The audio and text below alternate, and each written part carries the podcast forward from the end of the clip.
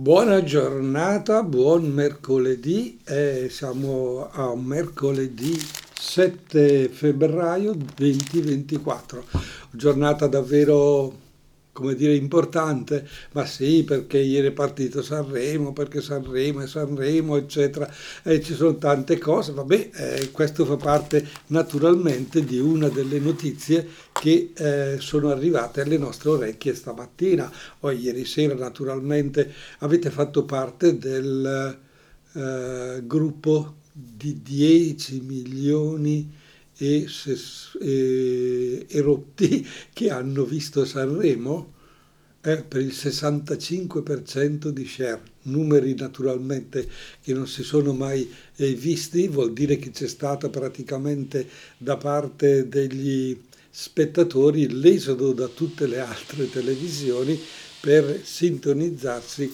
assolutamente con eh, questa kermesse, la dicono proprio così.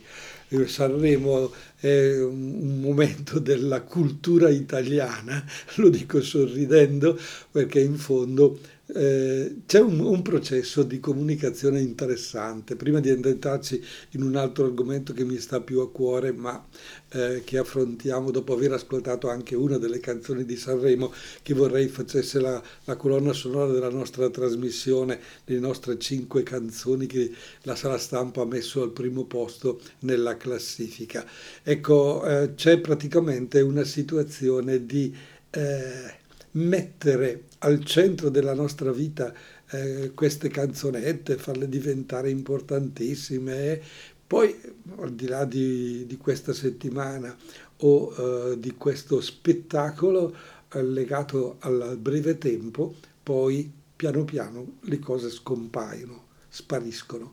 Mi pare che dobbiamo imparare, dobbiamo tutti imparare a mettere al primo posto delle cose più importanti che non siano solo le canzonette. Certo, le canzonette sono anche la fotografia della nostra società, sono anche la fotografia assieme al cinema, cioè il mondo culturale, il teatro, eh, affrontano davvero dei temi nostri che possono coinvolgerci e possono interessare la nostra vita. Però sono naturalmente da gestire con una...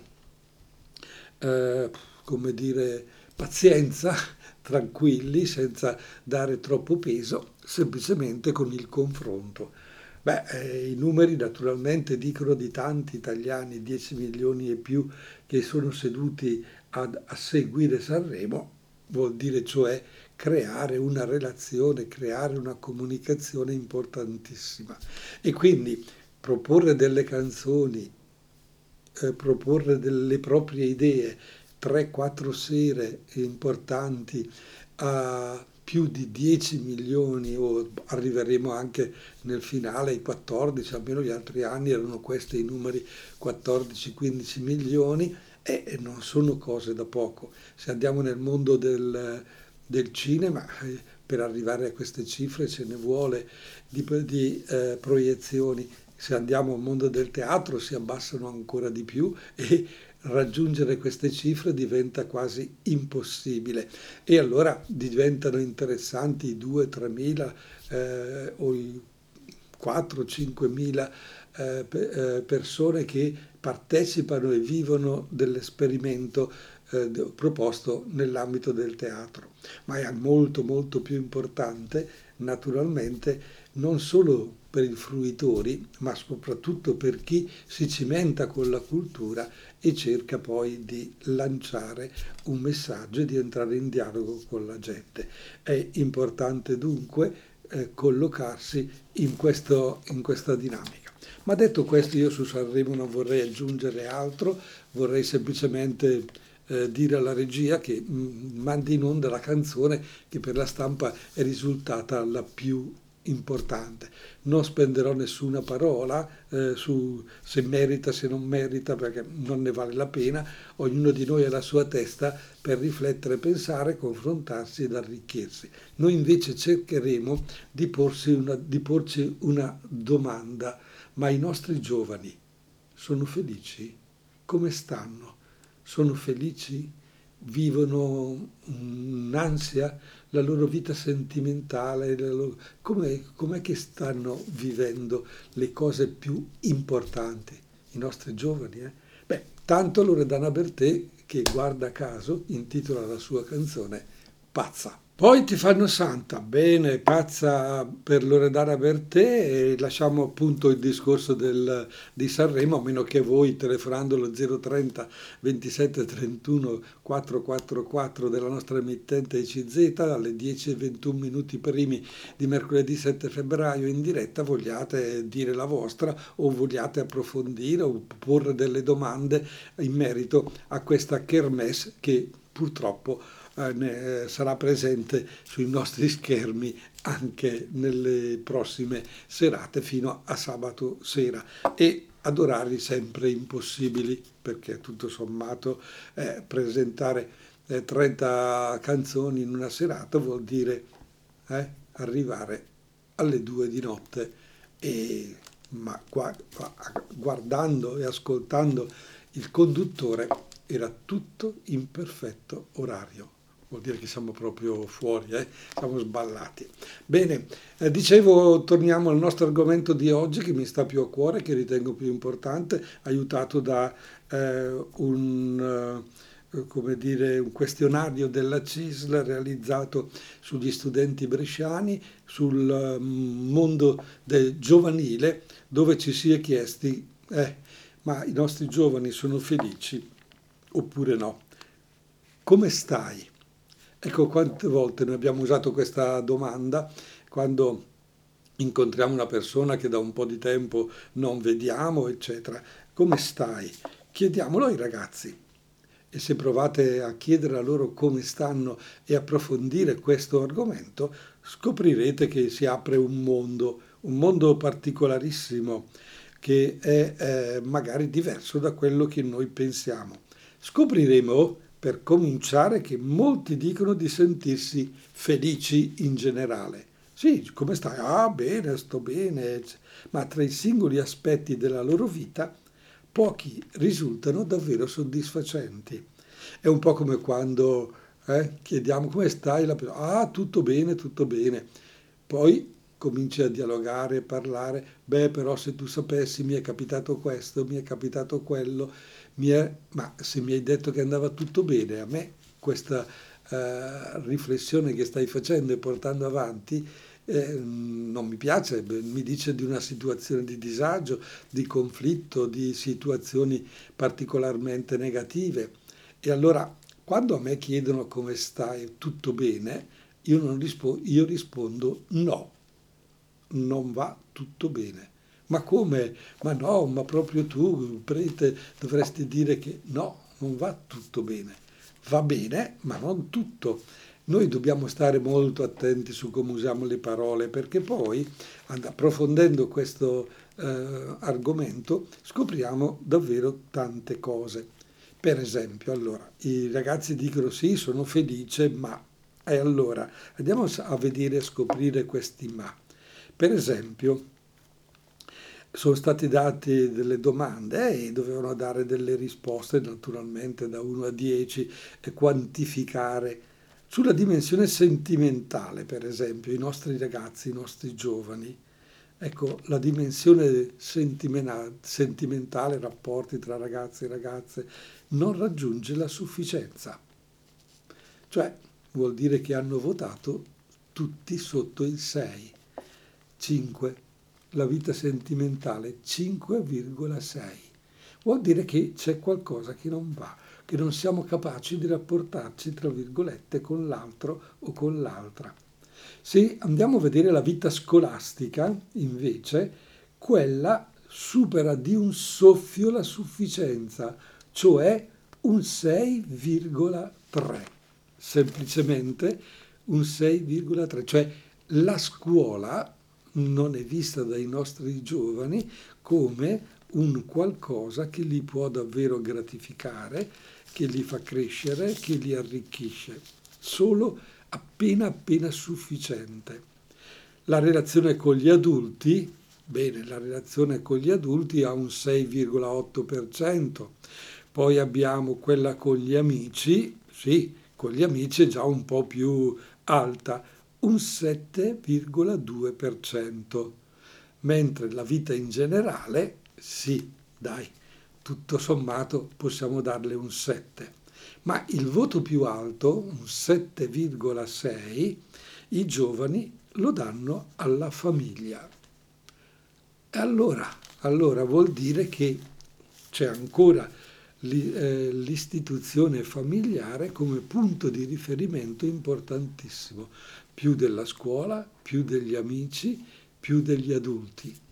E questo deve farci riflettere naturalmente. Quella famiglia che noi stiamo tutto sommando un po' vedendo sgretolarsi davanti ai nostri occhi perché le, la coppia tra marito e moglie eh, si separa, uno va da una parte, uno va dall'altra, c'è un rapporto molto, molto distaccato, rapporto che, non, che va forse poco meno dell'amicizia per rispettare determinati impegni, ma niente di più, e si punta verso altro. Ma i nostri giovani credono ancora nella famiglia, ritengono che la famiglia sia un punto di riferimento importante per dare serenità alla loro vita.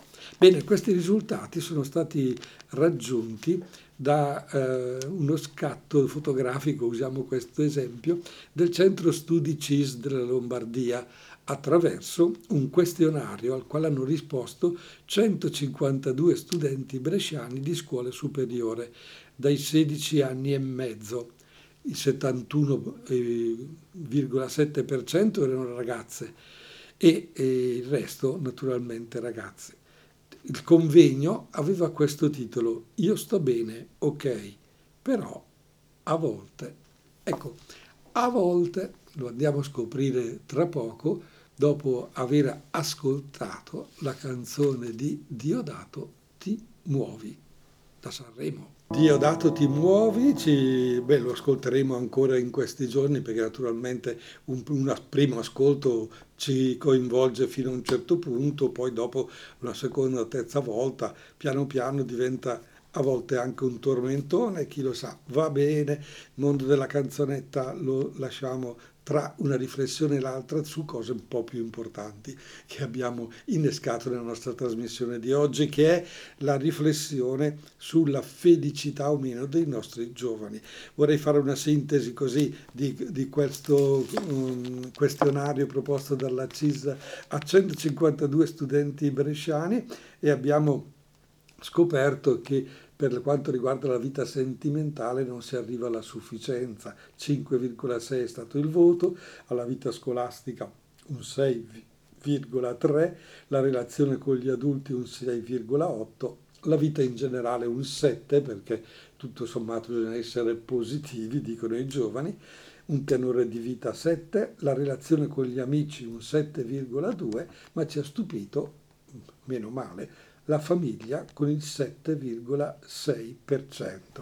Bene, la situazione che emerge innanzitutto rileva che a seguito del Covid c'era stata un'affermazione di ansia, di difficoltà, eh, anche in forme abbastanza forti. Bene, anche questo questionario riconferma una situazione rilevata a seguito del Covid, i ragazzi soffrono di ansia anche in forme tali da arrivare ad assumere farmaci. Accade infatti a uno su tre. Caspita se i nostri ragazzi dai 16 anni eh, eh, in poi eh, eh, si ritrovano praticamente a prendere le pastiglie per, per trovare una eh, serenità è chiaro che poi queste pastiglie lasciano il segno, no? Perché psicofarmaci, come sempre, vanno presi con cautela.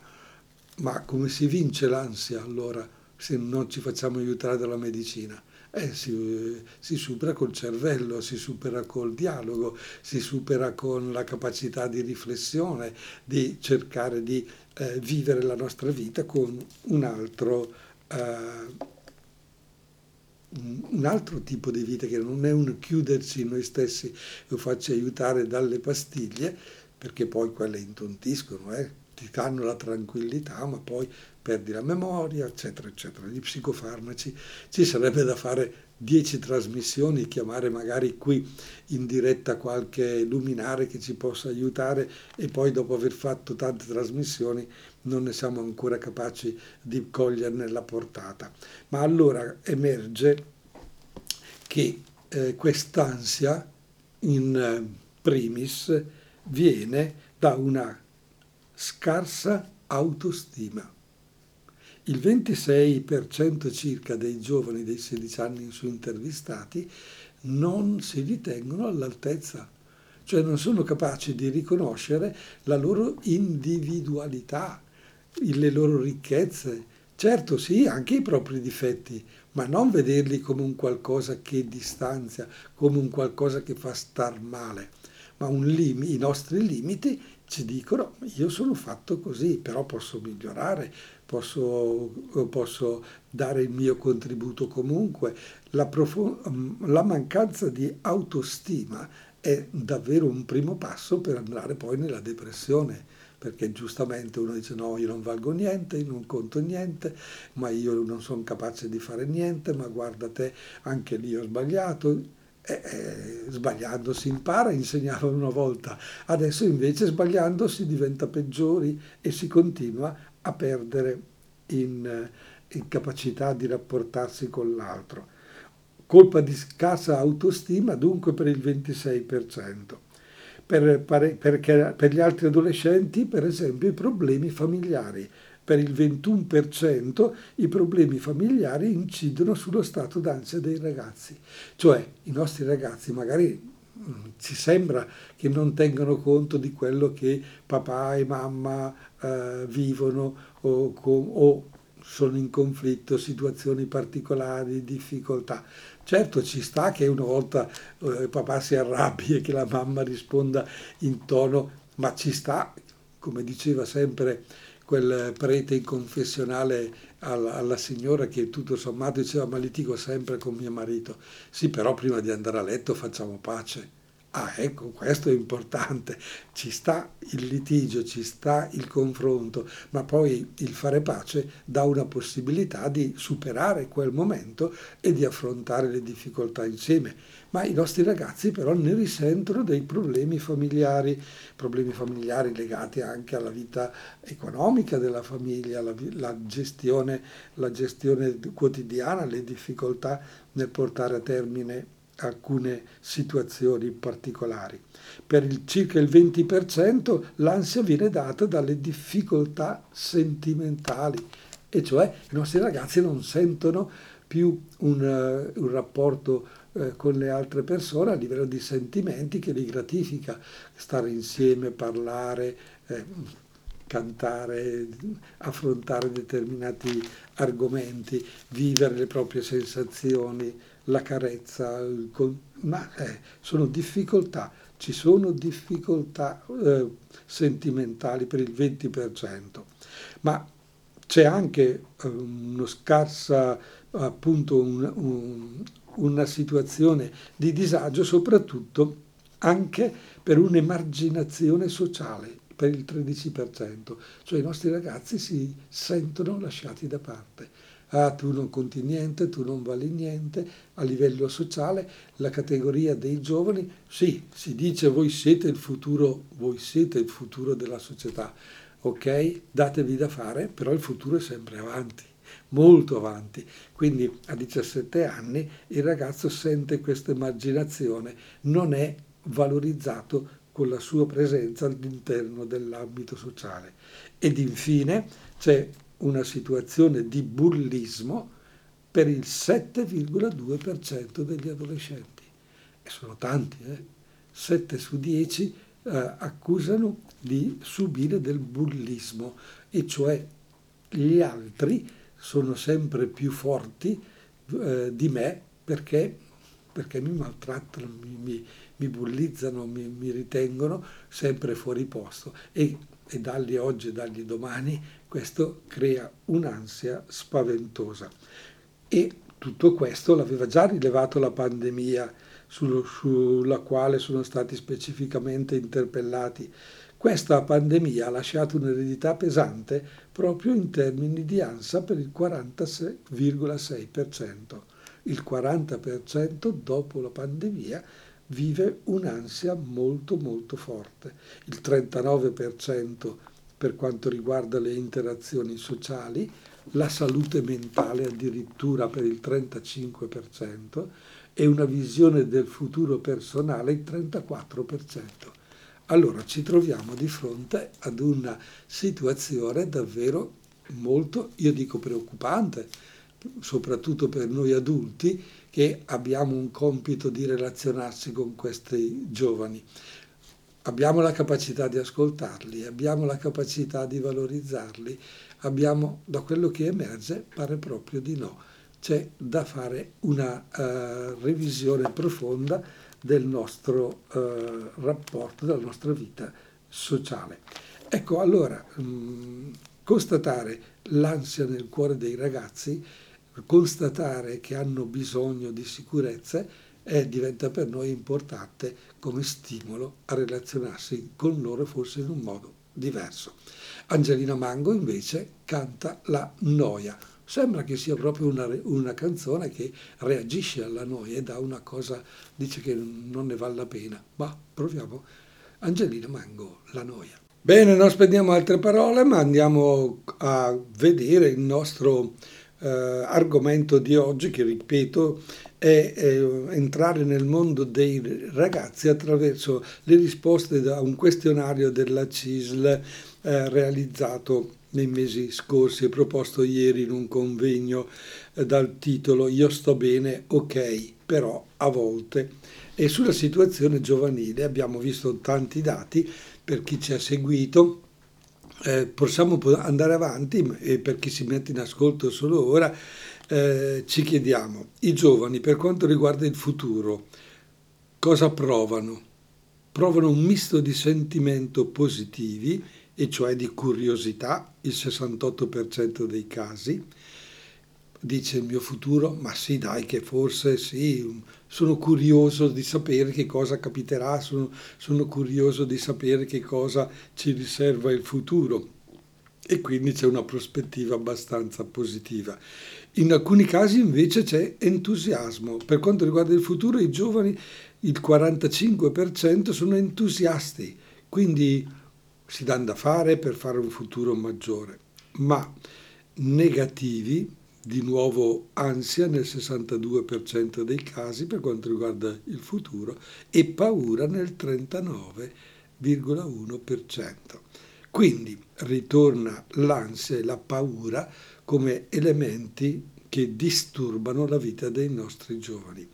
Quindi le domande relative alla visione del mondo degli adulti evidenziano anche una generale sfiducia nelle istituzioni. In particolare, guarda, i partiti politici non contano niente, la Chiesa non vale niente, il governo nazionale eh, serve proprio a niente, nessuno di, di questi arriva a due punti tra i quattro a disposizione per la valutazione. I ragazzi mettono al primo posto invece le organizzazioni di volontariato, l'Unione Europea, le banche, la scuola, le forze dell'ordine.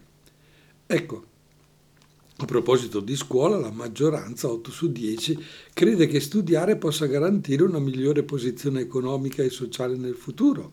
E pensando quindi al lavoro che li attende, i giovani sono preoccupati soprattutto all'idea dell'incertezza del lavoro, poi di non avere tempo se vanno al lavoro per se stessi e la famiglia. E qui siamo intorno al 44% e percepire un reddito troppo basso, 40% hanno un po' queste difficoltà.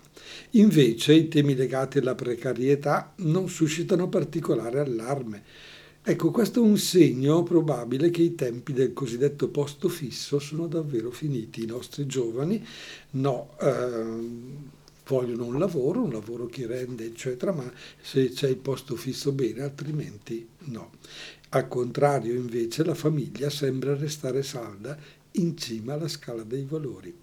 Il 96% ritiene la famiglia molto importante o abbastanza importante. Poi, dopo la famiglia, viene il tempo libero e il lavoro al 93%, gli amici al 91%, l'amore all'87%, subito dopo all'86% la ricchezza, la bellezza fisica all'81%, l'82%, il successo 79%. Quindi studio e cultura sono un valore per il 71% degli intervistati, l'impegno sociale il 65%, quello politico il, solo il 31%. Mamma mia, questi dati davvero ci eh, interpellano. Sarebbe interessante aprire un dialogo che sono sicuro non finirebbe mai, perché, perché ci sono tante note che ci chiamano noi adulti davvero ad una responsabilità maggiore. Bene, 10.47 minuti, il tempo corre e vola, abbiamo ancora due canzoni da ascoltare. Subito Annalisa con Sinceramente. Ecco Annalisa con Sinceramente, e se ci siete accorti in queste canzoni quasi tutte stanno bene in discoteca, no? Ormai si è riportato il ritmo giovanilista all'interno della canzone, ma forse anche perché dopo il Covid eh, è stato difficile ritrovarsi, è stato difficile creare relazioni. E eh, nello stesso tempo abbiamo appunto capito che eh, dall'indagine sui giovani proprio quest'ansia proprio, è proprio nata nella, per la difficoltà di reincontrarsi, di guardarsi faccia a faccia. E addirittura nel post-Covid abbiamo un modo di relazionare da parte dei giovani, eh, degli adolescenti che stiamo un pochettino analizzando stamattina dei 17 anni in su, una difficoltà molto molto forte nel rapporto sociale. La pandemia, in particolare i famosi lockdown, ve li ricordate, hanno ridotto i rapporti sociali, creato preoccupazioni circa la salute, circa il lavoro e altro. Gli adolescenti ne hanno risentito tantissimo. Ecco, basti pensare che eh, sono rimasti isolati in un'età in cui l'identità si crea staccandosi dalla famiglia e andando nel mondo. Allora non hanno potuto staccarsi dalla famiglia, uscire di casa e rapportarsi eh, per un anno in casa. E come hanno fatto ad uscire di casa? con i social, eh, attraverso il telefonino, attraverso eh, il, eh, i social network, hanno avuto questo, questa possibilità. Però questi social network cellulari hanno portato i nostri ragazzi, soprattutto quelli con una bassa capacità critica, ad avere paura delle relazioni e quindi a sentirsi inadeguati e allora il telefonino come unico mezzo di comunicazione rende le relazioni incomplete. Perché? È perché c'è uno schermo che filtra e in un certo senso protegge. Abituarsi ad avere a che fare con gli altri soltanto attraverso uno schermo rende difficile poi affrontare le relazioni vere. Si fa fatica a guardarsi negli occhi, si fa fatica a capire i sentimenti e allora si arriva addirittura all'incapacità di cogliere quelle sfumature del dialogo tra persone che a volte dice una cosa ma è una battuta e tu la prendi invece per vera.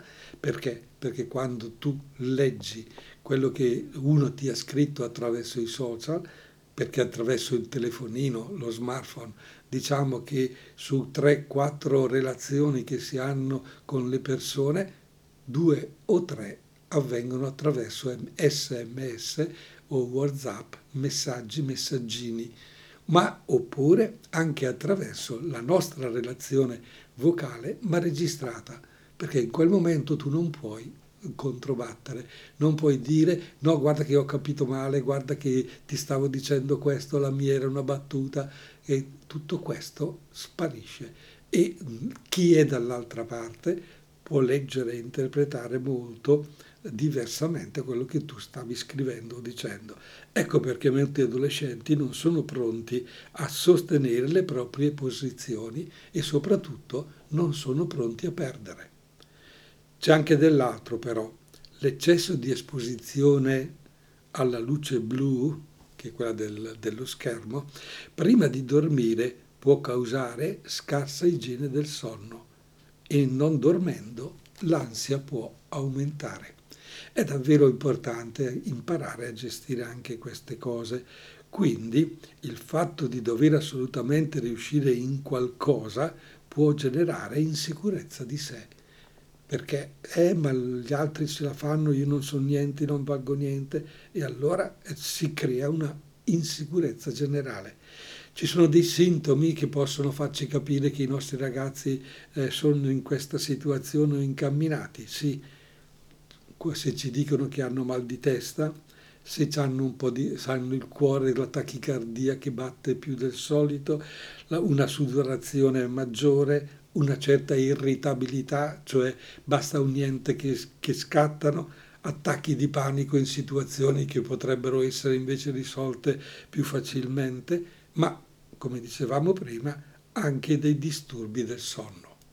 Questo è importante allora per i nostri ragazzi, dicevamo anche prima, non andiamo a dare subito psicofarmaci per risolvere queste problematiche, ma andiamo piuttosto a innescare una terapia dell'ascolto. Cari genitori, ascoltate, cercate di aiutare il ragazzo a trovare quali sono gli elementi che gli creano ansia, perché in un primo momento vi dirà ma no, va tutto bene, eccetera, ma parlando e approfondendo situazioni scoprirete quali sono i punti nevralgici e quindi lo sostenete nella ricerca dell'autostima, nell'accettazione dei propri limiti, delle proprie imperfezioni.